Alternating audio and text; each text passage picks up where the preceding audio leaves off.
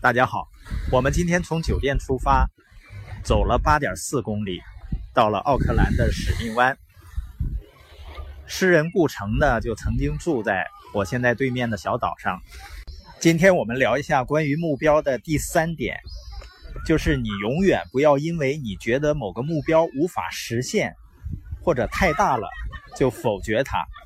要放心大胆的去做，因为只要你向前走。总是有一条最好的道路，你要做的呢，就是去找到它。人们所认为的可以实现或者不可以实现，只是根据眼前的认识，根据自己目前的能力来做判断。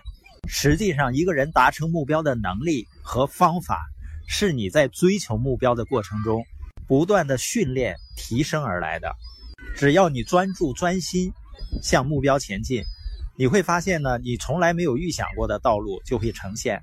很多人只是把目标限定为明知道自己能实现的东西，这样的话呢，你的自我要求就太低了。要对自己呢有更高的期望，因为伟大的期望创造伟大的能力。关于目标的第四点呢，就是你要拥有灵活性，并且呢自我规则。如果能这样的话，几乎没有什么能阻止你成功的。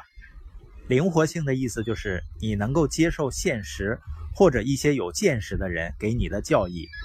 自我规则呢，就是如果某个目标没有实现，你愿意找自己的原因。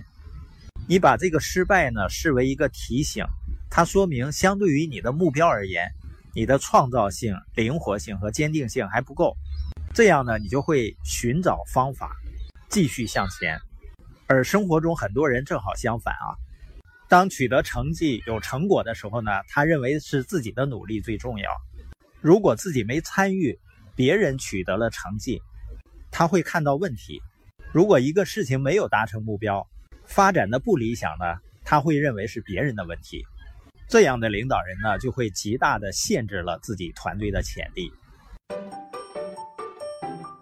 我们书友会要用十五年的时间，影响一亿中国人读书，一千个家庭实现财务自由，积极的影响这个世界，一起来吧！